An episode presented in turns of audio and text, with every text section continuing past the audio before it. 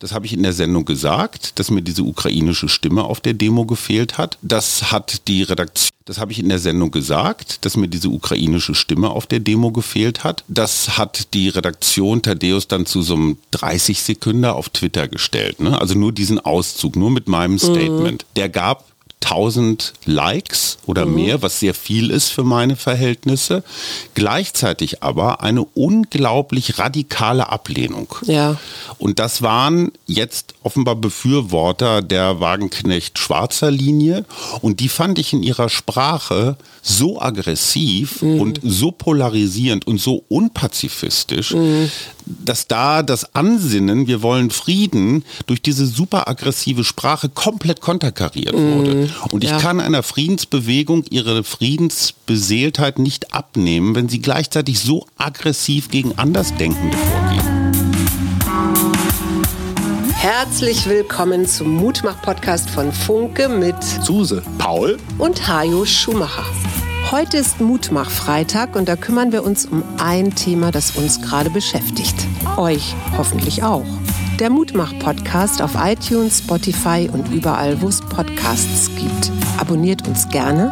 Das ist für euch kostenlos, aber für uns ein Kompliment, das Mut macht. Und jetzt geht's los. Hallo und herzlich willkommen. Hier sind wieder wir, Hajo und Suse Schumacher. Hallo. Und äh, wir haben ein ganz besonderes Thema heute. Welches ist das, Schatz? Es ist tatsächlich eins, was uns beschäftigt. Und zwar in der abgelaufenen Woche ganz besonders. Wir hatten den Jahrestag des Überfalls auf die Ukraine. Wir hatten die Friedensdemo mit Wagenknecht Schwarzer. Wir hatten Wagenknechts Auftritt bei Hart aber fair. Wir hatten die Regierungserklärung von Scholz und die Debatte im Bundestag. Und diese Debatte haben wir auch hier zu Hause. So, wie ist eigentlich der Weg zum Frieden? Äh, ist Pazifismus eigentlich am Ende? Und was mich daran wirklich irritiert, ist diese Polarisierung, die wir aus der Covid-Zeit auch kennen. Ja. Es gab nur Impfen oder nicht Impfen, dafür oder dagegen, Maske ja oder nein. Es gab keine Zwischentöne, mhm. keine Zwischenräume, sondern ja. immer nur schwarz-weiß. Ja. Und das führt zu einem Ende der Debatte, weil Demokratie ist Kompromiss. Mhm. Und Kompromiss heißt immer ein bisschen geben, ein bisschen nehmen, mhm. gemeinsames Spielfeld vergrößern. Und das ist auch der Mutmachaspekt. Ich würde heute gerne einmal das so durchdeklinieren. Und ich hätte nie gedacht, dass ich Gregor Gysi als ersten zitieren würde aus einer Bundestagsdebatte. Aber ich finde, der hat was sehr Schlaues gesagt. Natürlich sowohl an Wagenknecht als auch an die Bundesregierung gerichtet. Der hat gesagt, eigentlich wollen wir doch alle dasselbe. Mhm. Wir wollen, dass dieser Krieg aufhört. Ja.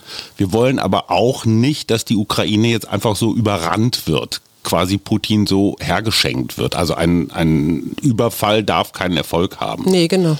So, also dieses Layout stimmt ja erstmal. Mhm. Und das Absolut. haben ja, und die Frage ist, wie ist jetzt der Weg? Mhm. So, was hat dich an der Friedensdemo, auch wenn sie jetzt schon fast eine Woche her ist, was hat dich am meisten gestört? Ja, mich hat am meisten gestört, dass die, die um die es ja eigentlich geht, nämlich die Ukrainer, gar nicht stattfanden. Ähm, dass ich das Gefühl hatte, da wird Rechtspopulisten wieder so eine Bühne gegeben.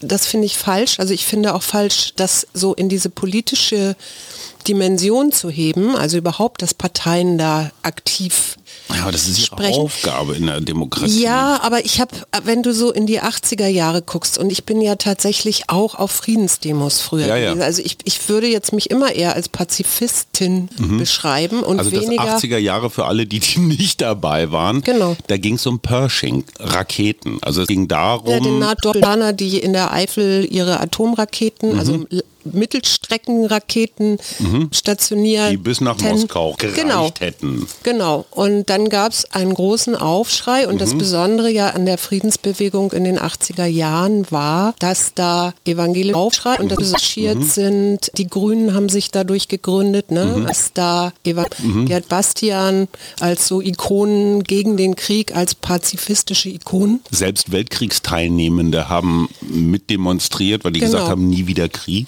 Also eine sehr große, auch die Mittelschicht und so betreffende Zahl mhm. von Menschen, also inklusive, mir fallen immer diese, ja, ich war auch dabei, diese Menschenketten ja. an. Ne? Es gab mal irgendwann eine Menschenkette, ich glaube von Ulm nach Stuttgart oder so über die Schwäbische Alb. Und das Leute war wirklich eine Menschenkette. Ne? Ja. Also die hielten sich alle an den Händen. Und jetzt kommt der böse Twist an der Geschichte. Viele sagen heute, durch diesen NATO-Doppelbeschluss, also durch die Bewaffnung, Aufrüstung des Westens, mhm. sei der Warschauer Pakt in die Knie gezwungen worden. Mhm. Also dieses Gleichgewicht des Schreckens. Ne? Das war ja so eine Art das war die Idee dabei, genau. Gegenseitiges. Niederrüsten. Erst aufrüsten, um dann in Abrüstungsgespräche zu gehen. Ne? Das ist ja auch Ja gut, aber es hat funktioniert, es hat keinen Krieg gegeben. Der Warschauer Pakt ist zerfallen. Die haben dann irgendwann dieses Wettrüsten, was ja auch ein Wirtschaftskrieg ist, irgendwo verloren. Mhm. Das heißt aber, war damals die Friedensbewegung schon auf dem falschen Dampfer? Waren sie Knechte Moskaus? Das kann ich jetzt nicht beantworten, weil ich es wirklich nicht weiß oder mm. so. Mir kommt die, ja, ich würde es gar nicht Friedensbewegung nennen, aber diese Demo am letzten Wochenende kommt mir viel eher als Knechte von Moskau. Aber das war vor. damals ja auch der Vorwurf, zumindest der Konservativen, dass die ja. gesagt haben, ihr besorgt das Geschäft der Russen oder der Sowjetunion damals. Ne? Ihr schwächt unser eigenes Lager und auch damals, und ich glaube, das können wir nicht ganz von der Hand weisen, war eine Grundhaltung sehr verbreitet, nämlich Anti-Amerikanismus. Lass es uns Amerika Skeptizismus nennen. Oder so, ja. Mhm. Ne? Also was noch gar nicht so lange her war, war 68 Vietnamkrieg, was wirklich ein absoluter Sündenfall der Amerikaner Absolut, war. Ja. Äh, müssen wir gar nicht lange drüber reden.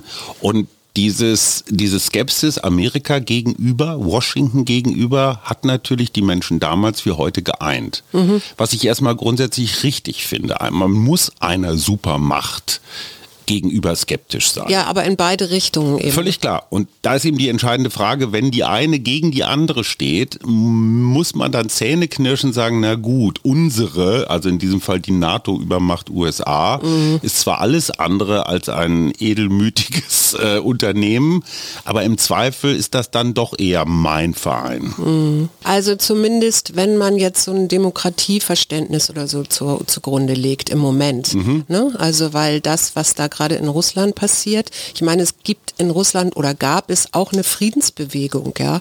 Die ist aber stumm gemacht worden. Die gibt es nicht mehr.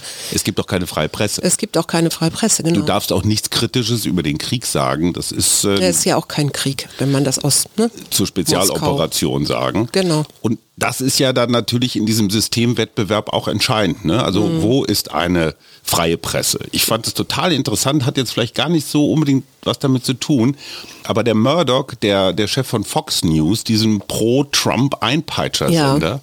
hat zugegeben, dass das mit Journalismus nichts mehr zu tun hatte, sondern dass es wirklich brutalst mögliche Manipulation war. Mhm. Ja, und diese ganzen Geschichten mit Wahlfälschung und so weiter mhm. wurden einfach sehr unjournalistisch, sehr populistisch, zum Teil wahrheitswidrig aufbereitet. Mhm. Das würde bei Putin nicht passieren. Nee.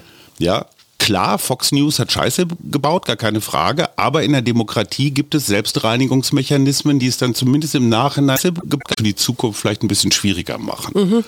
Diese Möglichkeit hat eine Diktatur wie Russland nicht. Nee. Das ist die, das, was mich im Zweifelsfall dann doch immer wieder zum Tier nicht nee.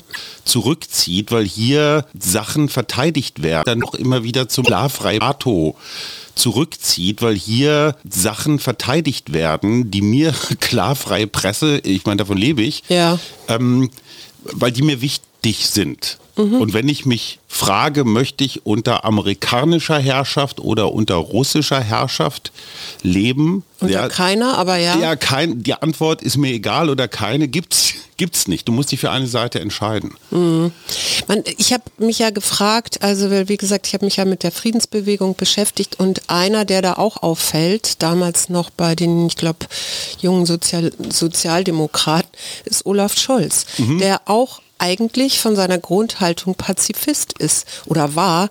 Und da habe ich mich gefragt, ob dieses Zögerliche, das er ja mhm. hat, mhm. und dass ich ja eigentlich auch, wenn dann viele schreien und sagen, ja, jetzt muss jetzt aber mal Waffen und wann kommt der Kanzler und so weiter, da habe ich mich gefragt, ob das nicht vielleicht auch etwas ist, was erklärt, wieso er zögerlich ist, weil natürlich der Gedanke, dass du mehr Waffen lieferst, dass mehr Leute sterben, dass die Fronten immer verhärteter werden, dass ein Putin nur noch äh, gewinnen kann, um überhaupt seine Macht zu erhalten. Mhm. Ja? Ob das nicht vielleicht auch mitbegründet, warum er so zögerlich, also unser Kanzler, Ich, ich finde find das einen ganz wichtigen Punkt, weil Olaf Scholz ist ein klassisches SPD-Kind der Generation Willy Brandt. Ja. So wie dein Vater, glaube ich, auch. Ja. Willy Brandt, das kann, können sich heute junge Leute nicht mehr vorstellen, war eine absolute Ikone als Politiker. Mhm. In Studenten-WGs hing einmal das Bild von Che Guevara und gleich daneben das Bild von Willy Brandt. Weißt du das mit der Mandoline? Ja. Wo er also da so sitzt wie so ein, wie so ein Minnesänger und dann so total lässig eine Fluppe zwischen den Mundwinkeln hat. Und man denkt sich, hä, so ein Typ ist damals, Anfang der 70er, Kanzler geworden, kann man sich gar nicht vorstellen. Ja. So, und Willy Brandt, sein Markenzeichen war die Entspannungspolitik, Ja. war die Ostpolitik. Und die Konservativen haben gesagt, um Gottes Willen, du kannst mit den ollen Russen, kannst du nicht reden. Und Willy Brandt und vor allen Dingen Egon Bahr, der ja so sein Unterhändler war, Mhm. die haben eben diese Gespräche mit dem Osten geführt. Und es waren eben nicht nur die Mhm. Der Pershing-Raketen. Kniefall von Warschau passt da auch ein bisschen mit rein. Absolut, absolut, weil ne, nochmal Zweiter Weltkrieg und so hat ja auch eine Geschichte. Es waren halt die Russen, die uns Befreit auch. Mhm. vom Hitler-Terrorismus befreit haben. Und in Olaf Scholz schlagen garantiert diese zwei Herzen. Mhm. Auf der einen Seite bist du als deutscher Kanzler natürlich in die EU, in die NATO, in das Verteidigungsbündnis eingewoben. Ja. Auf der anderen Seite hast du aber immer noch diese alte SPD-Geschichte mit den Russen reden. So, und ich glaube, dieses Zögern kommt, mal ganz abgesehen davon, dass Kanzler immer zögern, Kanzlerinnen übrigens auch. Ähm, aber in Olaf Scholz sind diese beiden Sachen. Pazifismus, das Ja. ist für mich das, was ist das für dich? Definier mal. Das ist tatsächlich, beschreibt das eigentlich eine, ja, vielleicht sogar eine persönliche Einstellung, die jegliche Form von Gewalt oder kriegerischen Handlungen verurteilt oder ablehnt. Ja. Und der Begriff an sich oder das kommt ja eigentlich ursprünglich, ist das ja religiös geprägt. Ne? Ich habe einen Podcast gehört, da ging es um den Gottesfrieden. Und der Gottesfriede ist im 10. Jahrhundert, ist dieses Wort entstanden. Was ist das?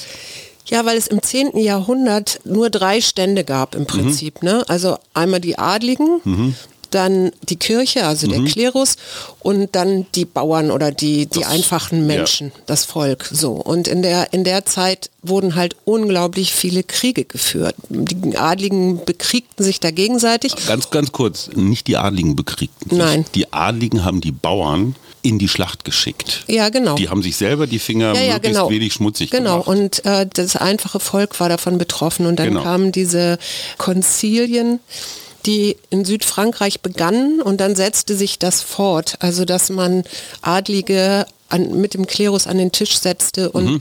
eben über Frieden sprach, ja, oder sich überhaupt diese, diese Friedensregelungen gab. 10.084 kam der Gottesfriede nach Köln und dann kriegte er auch mehrere, also und dann ging er in die weiteren äh, Städte in Deutschland. Und das ist ja erstmal so von der Idee her, da geht es ja um Mitgefühl, da geht es um Liebe, da gibt es sowas äh, Regelndes, also religiös Regelndes, das da sagt, du sollst keinen anderen töten, diese zehn Gebote und Klar. ich weiß nicht was. Also das ist ja, wenn man das erstmal so betrachtet, ist das ja etwas Wunderschönes Absolut. und auch etwas, was ich so komplett unterstützen kann. Nur Annalena Baerbock hat gesagt, wenn wir radikal-pazifistisch argumentieren, würde das bedeuten, egal was ist, liebe Wir halten, Ukraine, die, wir halten die Hand flach unter den Ball flach. Wir schießen nicht wir mehr. Schießen nicht Wir mehr. schießen genau, nicht wir, mehr. wir schicken auch keine Waffen mehr, gar nichts. das bedeutet aber, dass Putin die Ukraine überrennen würde. Genau. Und wir würden sie ihm quasi schenken, wir würden den Aggressor auch noch belohnen. Ja. Und da fängt Pazifismus an, für mich naiv Das zu ist, werden. glaube ich, ein Teil des, also ein Teil der pazifistischen Bewegung, weil das finde ich in der Tat auch, weil das ist so, ein, so eine Gefahr der Selbstüberhöhung ne? und Arroganz gegenüber anderen Ländern, anderen Also der Ukraine jetzt gegenüber. Beispiel. Und es ist Unterwerfung. Ja, es ist und es ist unter- Unterwerfung. genau. Und es ist Verstoß gegen geltendes Recht, Mhm. Völkerrecht, nämlich, dass eine Nation äh, unverletzt und unangegriffen sein soll. Ja, ja, aber gleichzeitig muss man auch sagen, je kriegerischer etwas ist, desto moralisch zweifelhafter wird es. Ne? Absolut, absolut. Und da ist dann eben immer die Frage, wie klar schauen wir dann wirklich auch auf die jeweilige Situation? Also ab welchem Punkt müssen wir Waffen liefern? Ja. Und wo ist vielleicht auch eine Grenze gegeben? Die sehe ich im Moment zum Beispiel in der Diskussion nicht. Also es ist, das finde ich so schwierig im Moment an dieser nicht vorhandenen Debatte, ja, weil es weder das, also es gibt entweder nur die eine Front oder die andere Front. Ja. Und dazwischen gibt es ja auch noch so Sachen wie ziviler Ungehorsam, zum Beispiel jetzt. Und das ist ganz interessant. Es gab eine Studie eines katalanischen Wissenschaftlers im letzten Jahr, der ist bis Juni in der Ukraine gewesen und hat so kleine Momente des zivilen Ungehorsams mhm. gesammelt. Mhm. Mir fällt jetzt nur so spontan ein, weil wir das hier auch im Podcast hatten, diese ukrainischen Frauen, die Tinder benutzen, um russischen Männern zu sagen, was gerade in der Ukraine los ist. Mhm. Ne? Also in, mhm. in, der Kontaktannäherung. Also der klassische Und, passive Widerstand, Mahatma Gandhi, so Generalstreik. Ja, und er hat ein Beispiel wohl in dieser Studie in Jaslavutsch da, das ist 50 Kilometer von Tschernobyl mhm. entfernt, eine Stadt. Da ist es im letzten Jahr am 26. März ist die eingenommen worden. Die mhm. hat so circa 30 bis 40.000 Einwohner. Der Bürgermeister wurde sofort verhaftet und ins Gefängnis gesteckt und die Zivilbevölkerung hat dann eine spontane Demo auf dem Marktplatz gemacht und zwar sind sie den russischen Soldaten oder Besatzern singend und lächelnd entgegengetreten, mhm. haben dann angefangen ähm, mit der Armeeführung dort zu sprechen vor Ort, ja, mhm. und haben es hingekriegt, erstens, dass der Bürgermeister wieder freigelassen wird und zweitens haben sie zugelassen, dass die Russen bei ihnen in den Wohnungen und so in der Stadt gucken dürfen, dass die Stadt wirklich dass da keine Waffen versteckt sind, dass die wirklich unbewaffnet sind. Und die russische Armee ist dann äh, am 28. März wieder abmarschiert und die Russen waren total schockiert, weil diese... Die haben nicht mitgespielt. Ja, weil die also haben nicht mitgekämpft. Genau. Das ist ein schönes Beispiel. Die Frage ist, funktioniert das für die ganze Ukraine? Würde Absolut, sich, ja klar. Würde sich diese Frage. Söldnertruppe Wagner, die brandschatzend und vergewaltigend durch die Gegend zieht? Foltergefängnisse sind jetzt gerade hunderte identifiziert ja. worden. Mehrere hundert Leute sind einfach verschwunden. Wir reden von Waterboarding und also einfach mal Guantanamo hoch 10. Mhm. Und bei allem Schönen, was da drin ist in dieser Geschichte, ist halt die Frage, funktioniert das im Großen? Ich komme jetzt mal mit Max Weber. Max mhm. Weber unterscheidet zwischen Verantwortungsethik und Gesinnungsethik. Ja.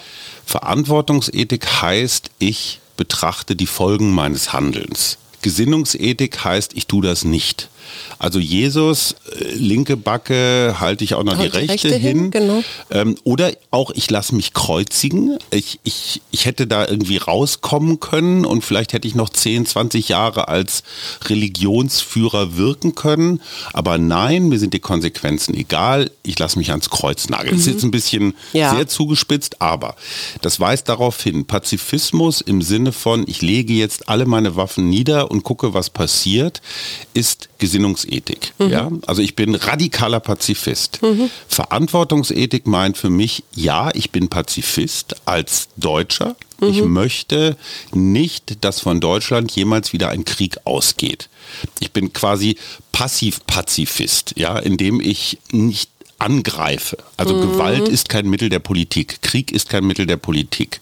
Verantwortungsethiker bin ich aber dadurch, dass wenn sich jemand daran nicht hält, an diese Abmachung, die ja auch bei den Vereinten Nationen niedergelegt ist. Ein Angriffskrieg ja. ist Völkerrechtsbruch. Ja. Bumm. So, und wenn sich also jemand an diese Regeln nicht hält, dann endet hier mein Pazifismus, weil ich überlege die Konsequenzen. Die Konsequenzen wären, die Ukraine gibt auf und gehört zu Putin. Mhm. Und da endet mein Pazifismus. Ja. Und das ist natürlich ein ethischer Konflikt. Ja? Menschen sterben für den Frieden ist total widersinnig. Ja, absolut. Aber, und nochmal Gregor Gysi, er hat gesagt, wir wollen eigentlich alle dasselbe, dass dieser Krieg aufhört. Mhm. Und das ist für mich das, das Mutmachende.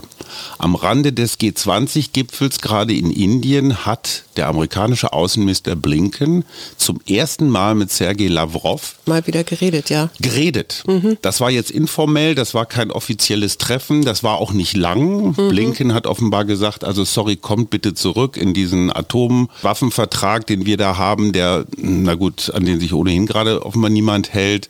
Und äh, wir werden weiter Waffen liefern. Man weiß nicht genau, was Lavrov gesagt hat. Ich bin gespannt, ob das überhaupt in russischen Medien ja, stattfindet. Ja. Aber das heißt, es gibt Verhandlungen oder zumindest Verhandlungsangebote. Und da wiederum möchte ich dieser Friedensdemo auch wenn ich sie sehr spooky finde, ein bisschen recht geben. Das Thema Verhandlungen ist mir in der deutschen Debatte in den letzten Monaten ein bisschen kurz gekommen. Wir haben immer über Leos geredet, wir haben immer jetzt zum Teil noch über Flugzeuge geredet. Mhm. Aber müsste nicht das EU-Parlament eine Kontaktgruppe haben, die immer wieder die Hand ausstreckt mhm. auf allen möglichen Kanälen, diplomatisch, wirtschaftlich und so weiter. Also müsste das Thema Verhandlungen nicht auch präsenter in der Öffentlichkeit ja. sein. Es passiert ja wahrscheinlich viel hinter den Kulissen, was wir nicht sehen, was auch gut ist. Ja. Zum Beispiel ein Punkt stand in der Bildzeitung diese Woche, ist auch komplett untergegangen in der Debatte. Es scheint eine Abmachung zu geben von Macron, Scholz, Schrägstrich Biden natürlich auch, an Zelensky, von wegen, ja, wir liefern Panzer, mhm. wir liefern unsere Leo, aber bis Herbst 2023 hast du deine besetzten Gebiete zurückerobert, Zelensky. Wenn nicht, mhm. dann liefern wir nicht noch mehr, ja. sondern dann ist der Punkt erreicht, wo wir sagen, ey komm, jetzt wird's aussichtslos, jetzt fangen wir mal an zu reden und jetzt ja. musst du auch einlenken.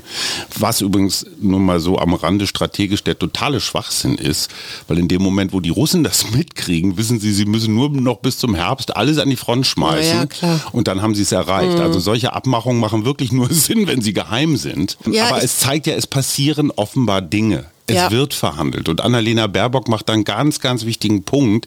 Und den finde ich verantwortungsethisch richtig. Sie sagt, kämpfen auf der einen Seite, also Solidarität mit der Ukraine, Waffenlieferung und so weiter und Verhandlungen. Mhm. Es ist kein Gegensatz, Waffen oder Verhandlungen, nee, genau. sondern genau, Waffen sind vielleicht sogar Bedingungen für Verhandlung. Ja, das könnte so sein, wenn man jetzt wieder mit, den, äh, mit dem NATO-Doppelbeschluss denkt. Ja. Naja gut, aber das ist halt also, so die Widersprüchlichkeit. Ja, ne? ich habe mich halt gefragt, Pazifismus finde ich ja grundsätzlich gut, weil das eben auch so eine gute Vision Absolut. ist vom Menschsein, also achtsam miteinander umgehen Umgehen, Respekt, ja, selbstwirksam sein und solche Sachen. Aber ob das überhaupt wann das überhaupt möglich ist und ob das nicht vielleicht nur dann möglich ist, wenn alle Länder sich da einig sind. So global. Nur ja? dann funktioniert. Dann hast du so eine Pattsituation, wo du eben vielleicht auch mal wieder sprechen kannst. Ja, ich möchte so. da noch mal ein bisschen philosophisch rein. Pazifismus ist ein Ideal. Das ja. ist so wie Gerechtigkeit oder Menschenwürde. Also alles das, was im Grundgesetz in den ersten 19 Artikeln oder auch in den zehn Geboten steht. Mhm. Diese Ideale haben den Nachteil, sie werden nie erreicht. Ja. Du kannst immer nur permanent daran arbeiten. Wir werden, wir haben keine gerechte Welt, aber ich kann versuchen, mit allem, was ich tue, diese Gerechtigkeit irgendwie ein kleines bisschen mehr voranzubringen. Mhm. Und das ist mit dem Pazifismus auch so. Es gibt keinen hundertprozentigen Pazifismus, nee. genauso wenig wie es keine hundertprozentige Gerechtigkeit gibt, weil dann müssten alle mitmachen. Es machen aber nicht alle mit. Mhm. Insofern kann man immer nur dem Ideal des Pazifismus versuchen, so weit wie möglich ja. zu dienen. Und, und bei sich eben selber auch anfangen, weißt du? Das ist ja auch eine Frage des Bewusstseins. Also wenn wir wirklich nur so kriegerisch denken, wie wir zurzeit denken, und das spiegelt sich ja auch wieder in der Wortwahl, also auch deiner Kollegen und so. Ganz, ja. ganz guter Punkt. Dann gucken wir nur immer in, mit einer Brille und die vergessen vielleicht die andere Brille. Deswegen habe ich das vorhin mit dem zivilen Ungehorsam erzählt. Ja, ja, auch wenn der vielleicht perspektivisch jetzt den Ukraine-Krieg im Moment nicht beendet finden wird. Aber dieser Blick wird irgendwie vergessen. Und ich, ich bilde mir ein, so eine leichte Bewusstseinsveränderung schon wahrzunehmen. Also dass Menschen sich mehr vielleicht auch in die Selbstverantwortung gehen, weniger, also raus aus diesem Opfernarrativ und, und, und. Und ich frage mich aber immer, das ist jetzt vielleicht ein bisschen ketzerisch, ob es und wir werden das, wir beide werden das garantiert nicht mehr mitkriegen, wenn es so etwas gibt, dass sich gerade das menschliche Bewusstsein verändert, mhm. also immer mehr im Sinne von wir Teilen, Kooperation. Kooperation, global denken, mhm. ähm, auch jetzt was den Klimawandel angeht und und und. Auch so ein Ideal, ja. Ob das, ob es dann nicht in diesen Umbruchszeiten leider Gottes solche schrecklichen Sachen wie Krieg geben muss, damit wir in diese vielleicht ist es auch wieder ein Ideal, kann auch gut sein, etwas äh, zusammenhängendere im, im Sinne von wir Menschheit sind wir. Mhm. Ja. Es ist der Abwehrkampf des Alten, den wir gerade ja, genau, erleben. Das, das ne? meine ich. Dass Ob Putin das, das, Alte ist. ist, Trump ist das Alte. Genau. Die entscheidende Frage, ist es das Alte? Ne? Oder ist es nicht irgendwas, was so mächtig ist, siehe China? Ja, das, das, das spielt ja auch noch ne? eine Rolle. Ne? Also diese Interessenkonflikte, das kannst du ja jetzt in Afrika auch beobachten. So, es geht um Macht, es geht um, um Rohstoffe, es genau. geht um Militär. Ja. Zum Schluss die Frage, wenn du Pazifistin bist, durch und durch, wenn du für Frieden bist, ist dann auch deine Sprache friedlich? Das ist ja gerade das, was ich beobachte, wo ich selber auch ähm, Kampf, also Be Begriffe, die eher dem Krieg zugeordnet werden, teilweise benutze. Und ich glaube, ja. da ist so der erste Moment der Selbst Erkenntnis zu gucken, äh, wie, wie komme ich in andere Denkmuster oder wie, wie ändere ich mein Mind. Ja, und sprech, ja klar, das ist hängt Aber ja das zusammen. ist meine Frage. Wenn du eine wirklich gute Pazifistin bist, dann müsstest du eigentlich auch achtsam argumentieren, kommunizieren. Mhm. Also dann hast du eine nicht gewalttätige Sprache, mhm. eine pazifistische ja, Sprache. Das versuche ich natürlich, ja. aber trotz alledem stolper ich auch immer wieder drüber. Aber ich finde das auch sehr menschlich, ehrlich gesagt. Also das und solange es mir auffällt, denke ich immer, bin ich auf einem ganz guten Weg. Absolut, weil du dich selbst reflektierst. Und da möchte ich mit einem Erleben aus dieser Woche, das mich wirklich ein bisschen schockiert hat, enden. Äh, am Dienstag waren Thaddeus und die Beobachter hier im RBB, unsere Gesprächsrunde, die wir jeden Monat machen. Ne? Mhm. Jörg Thaddeus moderiert und da ging es natürlich auch zum Jahrestag des Krieges um Folgendes. Und ich habe in etwa zusammengefasst das gesagt, was du ganz am Anfang gesagt hast. Mir hat auf dieser Friedensdemo von Schwarzer und Wagenknecht jetzt mal völlig abgesehen davon, wer da noch war und wie die so waren, eine ukrainische Stimme gefehlt. Ja. Ich hätte mir sehr gewünscht, dass es ukrainische Schriftstellerinnen, Politiker, Intellektuelle, Ärzte, wen auch immer gibt, die da mit denen auf der Bühne stehen mhm. und sagen, hey, eure Friedensanstrengungen hier sehen wir Ukraine oder ein Teil von uns mhm. als sehr positiv. Mhm. So, und das hat mir total gefehlt. Mhm. Und erst dann hätte diese Bewegung für mich eine Legitimation bekommen, weil über die Ukraine reden, finde ich ein bisschen ja. selbstbezogen. Ja. Ich würde jetzt nicht herrenmenschlich sagen, aber schon auch so von wegen, wir wissen, was gut für euch ist. Sehr patriarchalisch. Sehr arrogant, ja. So, und das habe ich, das habe ich in der Sendung gesagt, dass mir diese ukrainische Stimme auf der Demo gefehlt hat. Und das hat die Redaktion Thaddeus dann zu so einem 30 Sekunden auf Twitter gestellt. Ne? Also nur diesen Auszug, nur mit meinem mhm. Statement. Mhm. Der gab 1000 Likes oder mhm. mehr, was sehr viel ist für meine Verhältnisse. Gleichzeitig aber eine unglaublich radikale Ablehnung. Ja. Und das waren jetzt offenbar Befürworter der Wagenknecht-Schwarzer Linie. Und die fand ich in ihrer Sprache so aggressiv mhm. und so polarisierend und so unpazifistisch, mhm dass da das Ansinnen, wir wollen Frieden, durch diese super aggressive Sprache komplett konterkariert wurde. Mm, und ich ja. kann einer Friedensbewegung ihre Friedensbeseeltheit nicht abnehmen, wenn sie gleichzeitig so aggressiv gegen Andersdenkende vorgehen. Ja, genau. Man kann ja sagen, ey, der Typ hat eine Meinung und ich habe eine andere. Das ist übrigens auch ein Unterschied zu der Friedensbewegung in den 80er Jahren, ne, wo sich dann auch ein Heinrich Böll auf die Straße gesetzt hat und ein Josef Beuys äh, Sonne ja statt Reagan ja. gesungen hat. Kann man auf YouTube angucken, ja. stelle ich in die Show Notes ganz groß. Äh, ja, wobei die Sprache war da auch nicht nur mit. Nein, nein, damals. das nicht, aber es war friedlich. Ja, es sind ja auch Kinder und ich weiß nicht was. Also das war. Naja gut, diese Demo war auch friedlich. Aber nochmal, mir geht es um die Sprache. Und ich glaube, wenn ich Frieden will, dann bin ich als bin ich vom Frieden komplett durchdrungen. Ja, und das hätte ich mir nur, auch gewünscht. Und zwar nicht nur in einem internationalen Konflikt, sondern auch im Umgang mit meinen direkten Mitmenschen. Ja, auch mit meinen Politikern, weil Frau Wagenknecht hat sich ja auch sehr abwertend gegen Frau Baerbock ähm, ausgesprochen und so weiter. Ja, also, also was ich wirklich erschreckend fand, war dieser Plas, äh, Plasberg ist es ja nicht mehr, äh, Louis Klamroth Auftritt bei Hart Ja. aber fair, wo es um die Vergewaltigung ging. Ne? Ja. Und, und Wagenknecht so sagte, naja, kommt halt vor im Krieg. Gibt's in jedem Krieg. Dieser Auftritt war ja ziemlich umstritten, wobei auch da sieht man wieder schwarz-weiß schwierig. Ne? Ursprünglich äh, hat ja der Moderator Louis Klamroth gesagt, es werden überhaupt keine russischen Frauen vergewaltigt. Dann ergab ein weiterer Faktencheck, dass in den besetzten Gebieten, in den von Russland besetzten Gebieten es offenbar auch zu Fällen gekommen ist, wo ukrainische Soldaten russische Frauen vergewaltigt haben. Trotzdem gibt es natürlich eine Asymmetrie, weil das überwiegende Terrain, was besetzt worden ist, ist von Russen besetzt worden, ist ukrainisches Gelände. Und natürlich ist klar, wenn dieser Krieg nicht begonnen hätte, ohne den Aggressor Putin, gäbe es überhaupt keine Vergewaltigung.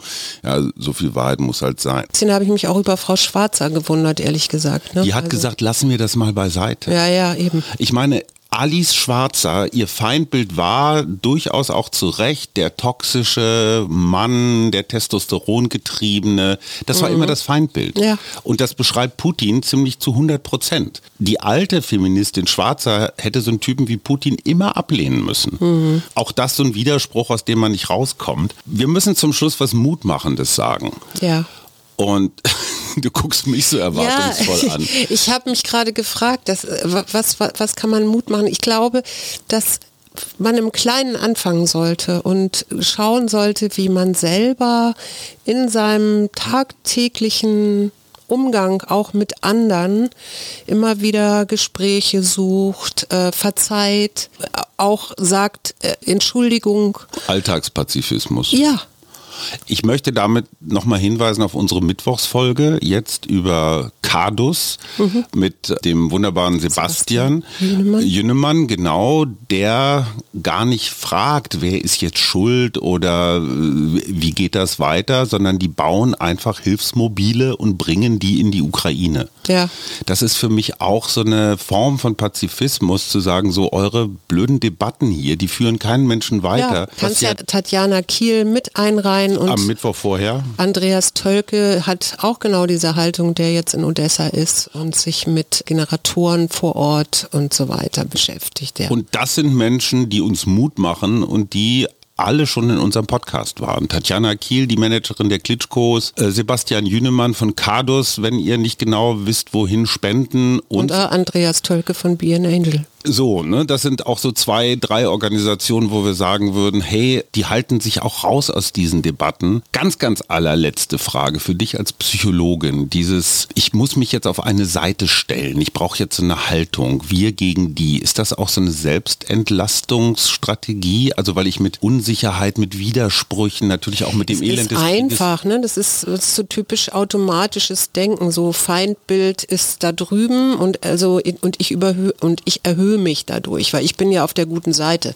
Also auch radikaler Pazifismus ist für mich so eine Selbstüberhöhung, weißt du? Also Naja, und es gibt halt Sicherheit. Ne? In einer total unübersichtlichen. Situation will das Hirn, will die Seele, will Ordnung, will Ja, Sicherheit. das Hirn sowieso. Aber deswegen ist ja genau diese Frage oder sich immer wieder eine Frage, die Frage zu stellen, stimmt das eigentlich, was ich jetzt denke? Ist es so einfach? Ja? Welche Argumente oder Meinungen gibt es da vielleicht auch noch? Oder was für eine Sicht, Perspektivwechsel hatten wir ja auch schon ewig im, immer wieder im äh, Podcast. Ja? Was ist dein pazifistischer Plan für dieses Wochenende?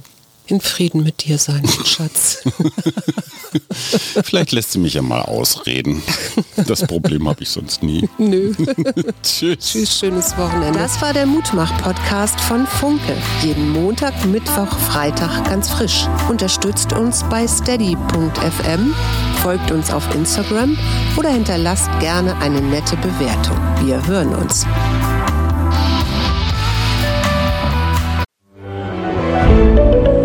Ein Podcast von Funke.